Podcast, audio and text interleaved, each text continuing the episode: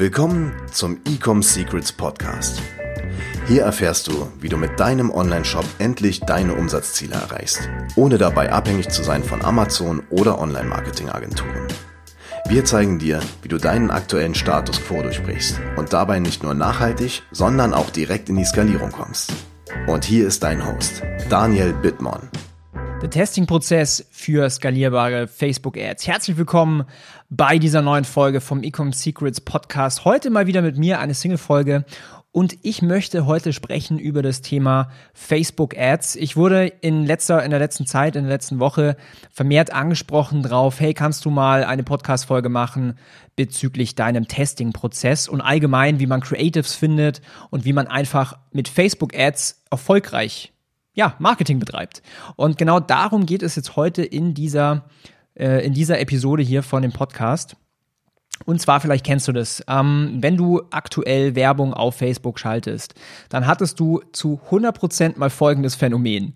Du hast eine neue Werbeanzeige und am ersten, am zweiten Tag hast du phänomenale Ergebnisse.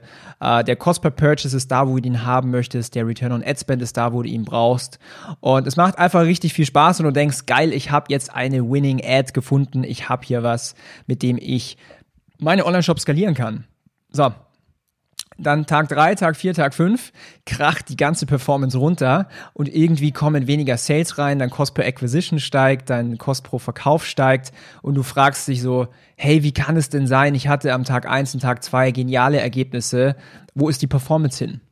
Und um dieses Thema ein für alle Mal für dich zu lösen, habe ich jetzt diese Podcast-Episode äh, aufgenommen. Also, ein Step back. Warum passiert das Ganze? Als erstes musst du mal verstehen, wie der Facebook-Algorithmus funktioniert. Sprich, was will eigentlich Facebook? Facebook möchte einen glücklichen Userstamm. Facebook will, dass die Menschen auf Facebook sich unterhalten, also Entertainment bekommen, dass die engagen, also liken, kommentieren, teilen, dass sie interagieren. Und auf der einen, auf der anderen Seite will Facebook Geld verdienen mit Advertisements, mit Werbung, mit uns, so, und Facebook macht jetzt hier quasi den Spagat auf, okay, ich nehme das Geld von Werbetreibenden, aber auf der anderen Seite muss ich meine Kunden oder meine User glücklich behalten, glücklich lassen. Sprich, wenn du schlechte Werbeanzeigen schreibst oder erstellst, wirst du in Anführungszeichen abgestraft, abgestraft dass du teure Preise bekommst, also Klickpreise, Cost per Acquisitions ähm, oder bis hin dein Ad-Account gesperrt wird, wenn du gegen irgendwelche Policies verstößt. Und dementsprechend will Facebook, dass du Werbeanzeigen machst, die ja nicht schlecht sind und zwar so aufgebaut, dass deine Zielgruppe reagiert, dass sie das teilen, dass sie das liken, dass sie das kommentieren. So, wie schaffst du das Ganze? Der erste Punkt ist erstmal, du musst verstehen, wer ist deine Zielgruppe und auf was reagiert die Zielgruppe. Da sind wir wieder bei dem Thema, was sind die Probleme, Schmerzpunkte der Zielgruppe und was sind so die, die Desires, was möchten die, um ihr Leben besser zu machen, was möchten die, welche Transformation möchten sie erreichen.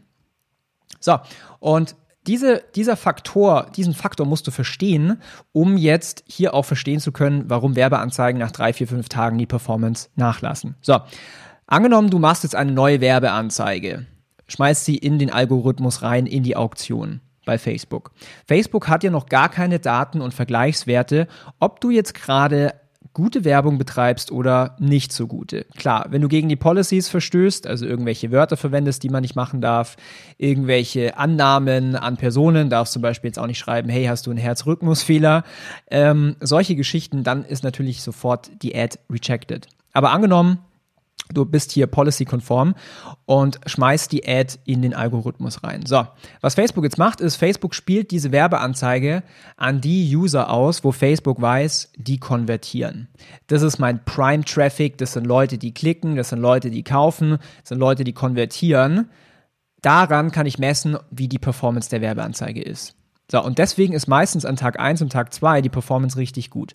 So, jetzt fängt natürlich Facebook an, Daten zu sammeln und sieht, okay, liken die Leute das, interagieren die Leute ähm, oder wenn sie draufklicken, wie lange bleiben sie auf der Website? Ähm, hier ist zum Beispiel ein wichtiges Thema, wie lange ist denn die Ladezeit deiner Website oder deinem Online-Shop?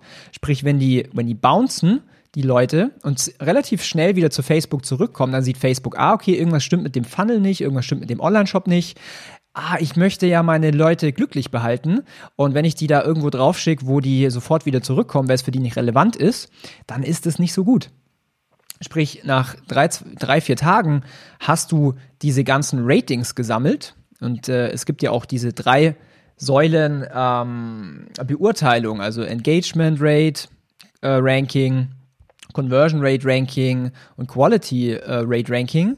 Und Facebook weiß dann schon, okay, deine Werbeanzeige ist vielleicht gar nicht so gut aus den eben genannten Gründen.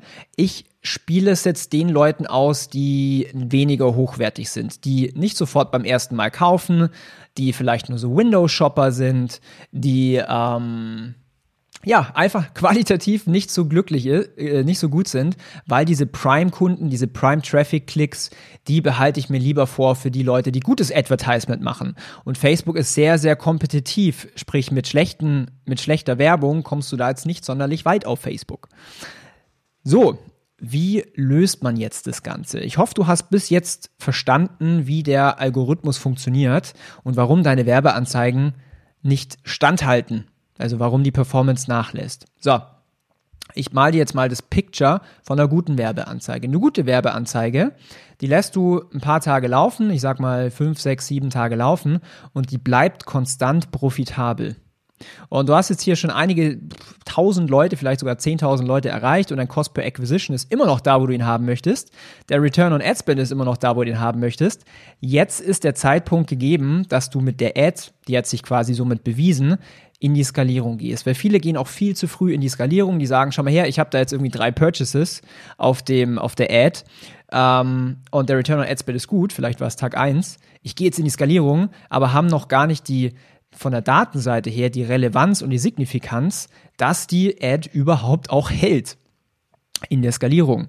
So, ähm, ich hatte letztens auch die Frage, wie findet man denn gute Creatives? Wo bekommt man denn gute Ideen her? Sprich, der erste Step, den du machen kannst, ist, und zwar hat Facebook ein sehr, sehr geniales Tool eingeführt, und zwar das kostenlos, die Facebook Ads Library.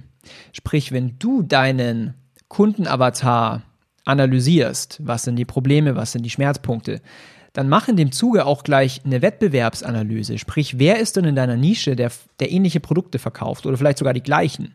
Und schau mal, wer von denen Facebook-Ads schaltet, die meisten tun das, und was bei denen funktioniert. Schau mal, welche Wörter verwendet werden, welche Angles. Also was ist ein Marketing-Angle? Ein Angle ist, was zu der, der overall Grund ist, warum jemand ein Produkt kauft. Ich mache ein Beispiel.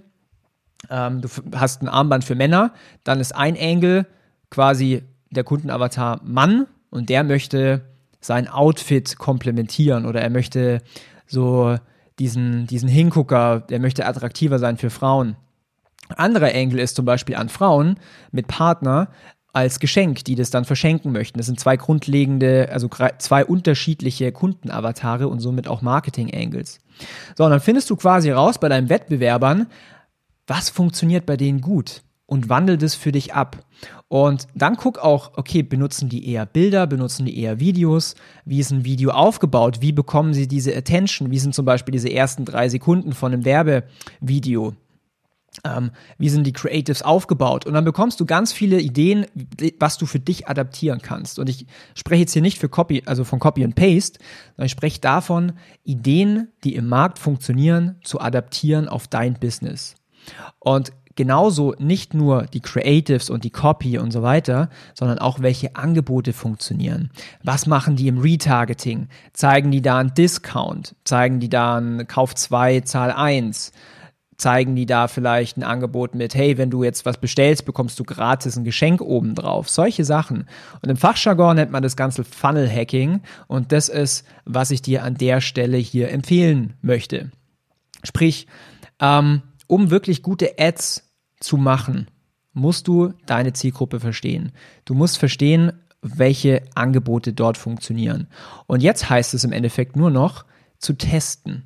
Und es ist einfach unrealistisch, dass du eine Werbeanzeige erstellst und sofort 100.000 Euro im Monat verdienst. Äh, eher wahrscheinlich ist es, dass die Ad einfach nicht funktioniert. Sprich, ich möchte dich jetzt hier mal ermutigen, einfach mal 10 bis 20 Ads zu testen, grundlegend unterschiedlich, verschiedene Texte und verschiedene Grafiken, verschiedene Videos, um diese Winning Combination von Zielgruppe und Werbeanzeige zu finden. So, wie ist jetzt der technische Prozess dahinter? Also wie ich anfange, wenn ich noch gar, gar, gar, gar, gar keine Daten in einem Ad-Account habe. Und ich habe auch keine Kundendaten, gar nichts.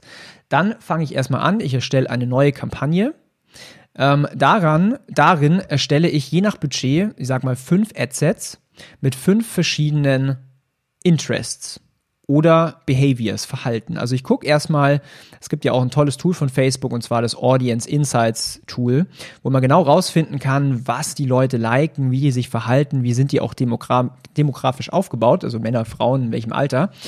Ähm, und hau hier einfach mal fünf verschiedene Targetings rein.